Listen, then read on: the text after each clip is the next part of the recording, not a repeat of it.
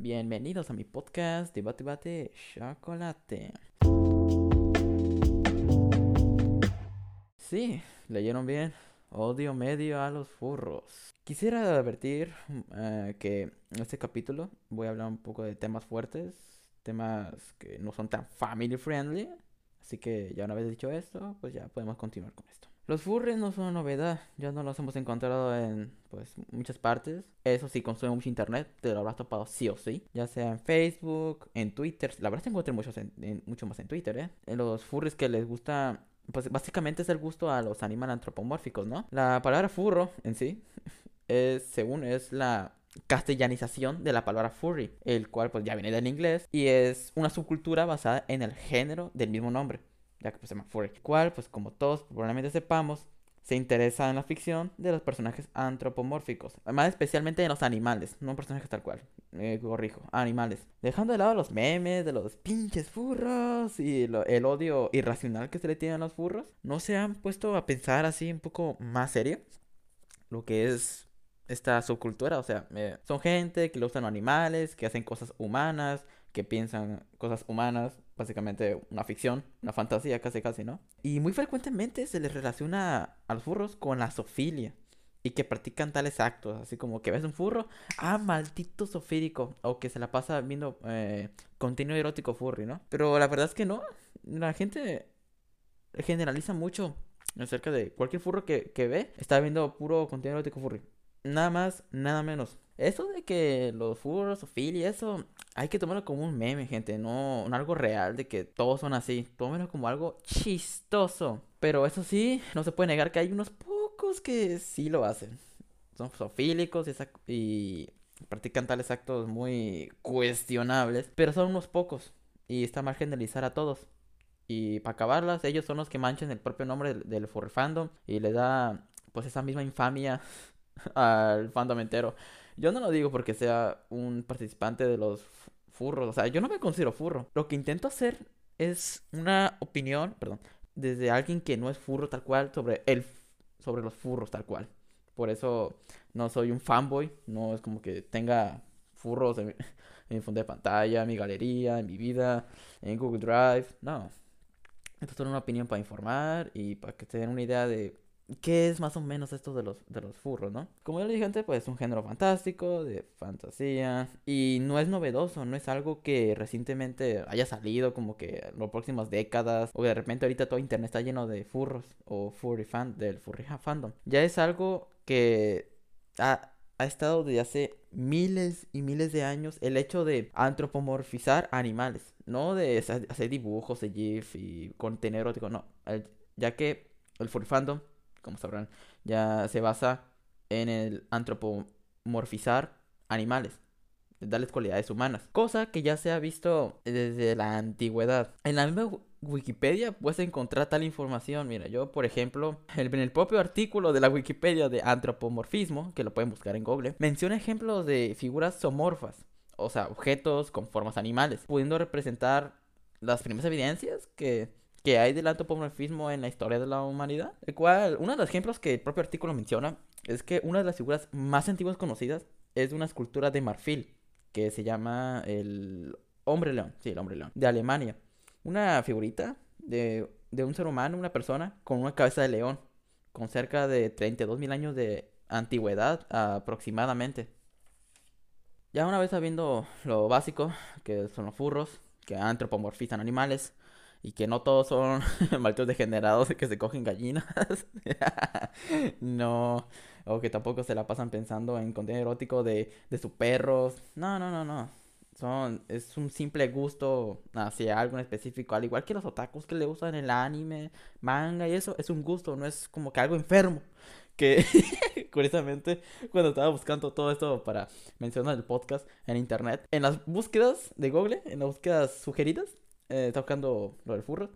Y lo primero que me sugiere es, los furros están enfermos, los furros son enfermos.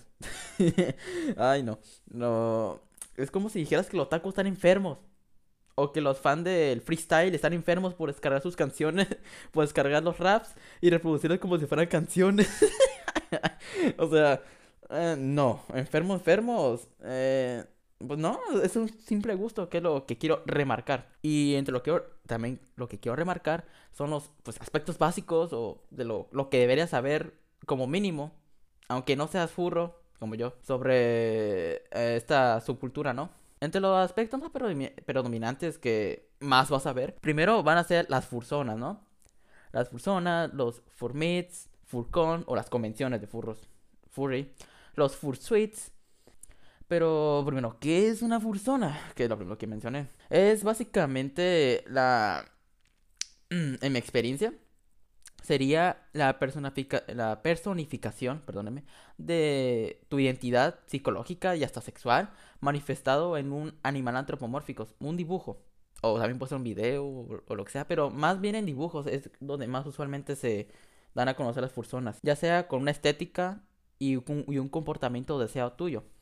O sea, ¿a qué me refiero con esto? Por ejemplo, este, tú te sientes identificado con tal animal y así, lo dibujas y haces que tenga cualidades humanas. A ella se puede considerar eh, fursona. Si no le pones cualidades humanas, o sea, es un perro literalmente ahí, entonces no cuenta. Tiene que tener, tiene que ser antropomorfizado para que pueda contar. Que pues es lo que casi todos los miembros de la comunidad furry tienen. Es como, mm, no de ley, no de ley, para ser furro tienes que tener fursona. O sea, no. Pero es lo más normal ya que muchos se sienten identificados con unos y no necesariamente este un furro puede representar toda tu personalidad. A veces solo sirven para representar parte de tu personalidad, por ejemplo, tu personalidad extrovertida. He visto que también lo utilizan para su personalidad emo. bueno, no es que me queje, lo emo ya es otro ya es para otro capítulo, otro tema, lo que sea son diferentes partes de tu ser, se podría comprar, tu ser extrovertido, como ya mencioné, tu parte triste, lo que sea. No necesariamente todo englobado en una sola eh, fursona. ¿Qué son los furmits? Que también lo, he mencionado. Los furmits, eh, no sé si sepan inglés, pero meet es reunión, fur, fur, reunión, reunión furra. Es algo sencillito. Son reuniones furras de pocas personas, no hay tanta gente. Y son normalmente informales, así como, oigan, vamos a una reunión ahí. Y así, como si fueran a, reunir los otakus, pues tipo así. ¿Y qué hacen en esas reuniones? Pues charlar, platicar, juegos, lo que eh, pues charlan de su pasión, que sería eh, los animales antropomórficos. También está la Furcon, que más se le dice pues convención, ¿no? Más son como convenciones, más bien. Convenciones eh, furry. El cual pues es lo mismo que el Furmit, pero a una escala mucho mayor. Ya hay mucho, creo que ya presupuesto, ya. Eh, va mucha gente. Es como la convención de cómics de San Diego. Haz de cuenta lo mismo, pero de furros. Exactamente lo mismo. Así de grandes son esas convenciones. Y normalmente esas convenciones abundan en Estados Unidos, en allá, allá. Sí, en Estados Unidos más bien. Sí, porque yo en México, que soy de ahí, ni idea, yo no he sabido. Ni menos en mi ciudad, imagínate. Hola, soy Kit del Futuro. Vengo a corregir justo lo que acabo de decir hace unos segundos. Si hay convenciones furry en México, por ejemplo la City Fur y la Furry Summer, que se hace en la Ciudad de México, la Confuror en Guadalajara, Jalisco y la Furcan. Cada uno tiene su respectiva página de Facebook y son las más predominantes, creo. Bueno, continuemos. Y por último, pues creo que otra cosa que más van a encontrar serían los Fur Suites. Que suites en inglés es traje, traje, fur, fur, traje, trajes furros, básicamente. Y pues son trajes que pueden ser parciales, tanto completos, ya sea el puro, la pura cabeza, o que sea cabeza furry, ah, o de cuerpo completo, que con todo el pelaje y toda la cosa. Creo que eso es lo que más habrán visto. Pueden buscar literalmente en Google Furry y lo primero que le van a encontrar van a ser, eh, aparte de dibujos, pues eh, fursuits, personas disfrazadas de furros. Eso es básicamente los fursuits. Nada más, nada menos. El detalle es que sí son caros, ¿eh? Los fursuits no es cualquier cosita. Y luego para mantenerlos tienen pelaje y hay que tratarlos bien. No, no cualquiera se puede comprar full suite. Y para que sea una idea, los, los, precios ya rondan más de los fácil, arriba de los dos mil, mil dólares, no sé. Demasiado dinero ahí, la verdad, se va. Todos estos puntos que mencioné anteriormente no necesariamente se tienen que cumplir para que una persona sea furra, ¿verdad? ¿Saben? A la hora de estar escribiendo ese guion de este capítulo, no, perdón me estuve preguntando en qué momento una persona se vuelve furra. O más bien, ¿cuál es la línea que diferencia a un furro al que no lo es? Al principio no tenía ni idea. Tenía ideas muy ambiguas, medio vagas del tema. Pero pues para eso mismo este podcast, ¿no? Este episodio. Que pues, va dirigido especialmente para personas como yo, que tal vez les dé curiosidad del furry fandom, pero no participan directamente en él lo suficiente como para entender varias cosas o conceptos básicos, lo cual es, lo que yo le estaba explicando, pues, eh, a través de este podcast. Y bueno, volviendo al tema, para poder responder la pregunta anterior, lo voy a dividir en dos partes para que sea un poquito más entendible para alguien que no es parte del, fur, del furry fandom, que es para eso mismo estoy creando este episodio. Personas que no son furros, pues, tal cual, igual que yo, pero quieren entender eh, cómo funciona o, mínimo las bases para poder entender este gusto tan particular sin tener que, pues, sin ser furro, básicamente. Para responder la pregunta anterior, lo dividiremos en dos partes. ¿Cuándo te vuelves furry y cuándo no? ¿Y qué contenido se puede considerar furry? Primero, vamos a responder al segundo, ya que es un poco más fácil de explicar. Para que algo sea furry, tiene que tener animales antropomórficos. recuerden que esa es la base, es el núcleo de los furros. Tiene que ser animales antropomórficos, si no, no se puede considerar. Que en otras palabras, serían pues, animales y características, como ya he dicho, que, que sean humanos. No cuenta, ojo, eh, personas, o sea, humanos, con características de animales o que actúen como animales. No es lo mismo un animal que actúa como un humano, como un humano que actúe como un animal. Lo primero es furro, lo segundo no. Un ejemplo de esto, por ejemplo, eh, alguien que se ponga orejas de gato y actúe como gato. Díganme, ¿eso es furro? No. Porque es una persona que está actuando como animal. No un animal que está actuando como una persona, que ahí sí aplicaría lo furro. Y en la primera pregunta sería lo mismo que decir, ¿qué hace a un otaku ser un otaku? ¿Cómo diferenciar un furro que es un furro y el que no?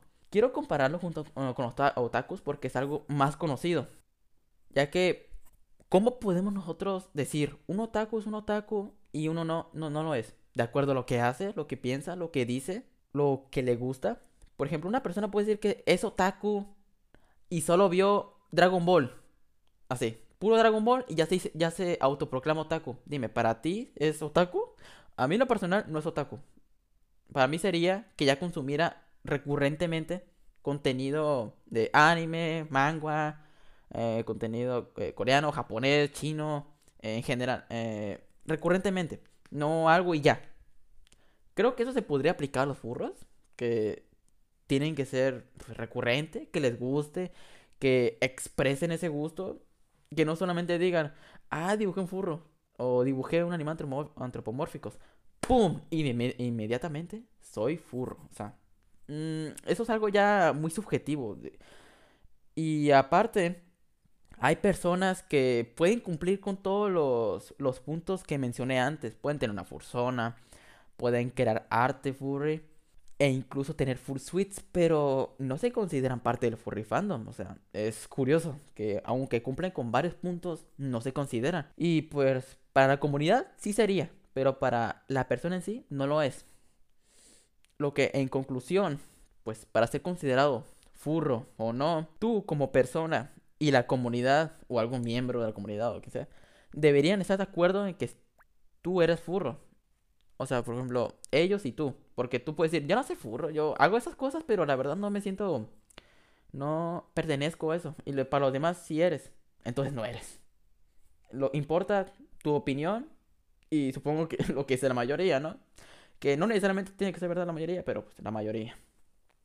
Tampoco es necesario tener un fursuit para ser furro.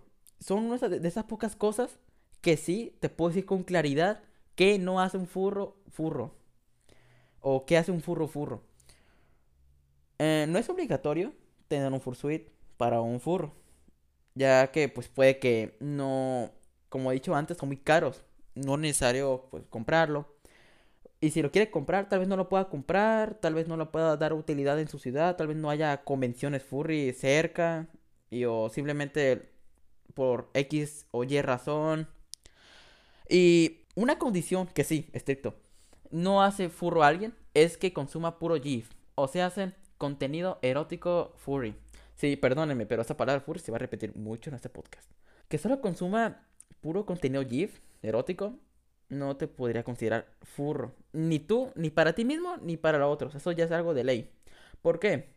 Porque esas personas que solo le interesa eso, no están interesadas en las personas, en crear arte o consumir arte relacionado al, a este, a, las personas, al furry en general, o seguir artistas furros que no se dediquen al GIF, o sea, puro GIF, puro erótico, porno, casi casi, ¿no? Es como si alguien nomás consumiera un contenido erótico específico, solamente. Un fetiche, te podría decir. Un fetiche no es malo, ¿eh? Es como si alguien entrara a una página de, de connotación sexual y vaya a la categoría y busque algo específico y lo consuma. Y listo. No necesariamente tiene que ser parte del fandom. No necesariamente. No es, perdón, parte del fandom. Si se lo consume eso. Es como si, con si consumiera, cualquier contenido erótico de cualquier cosa. Porque de Scooby-Doo, de Simpson, lo que sea, pues es solo un gusto en específico. Y bueno, creo que eso es todo. Tenía planeado también hablar sobre los estereotipos que se las adjudican muy fácil a todos los miembros de la comunidad Full Fandom, tal como que solo consumen puro GIF, contenido erótico, porno, etc. Y que también son unos ofílicos. Lo cual no es verdad. Solo unos muy pocos lo, lo, lo han hecho. Y se toma como si eso lo hicieran absolutamente todos. Aparte también voy a hablar acerca del origen del GIF y, y cosas varias. Y bueno, ya sería todo. Muchas gracias por escuchar. Habrá una segunda parte porque hubo, pues como dije, no me faltó abarcar. Espérenlo, ni yo sé cuándo va a salir. Chao.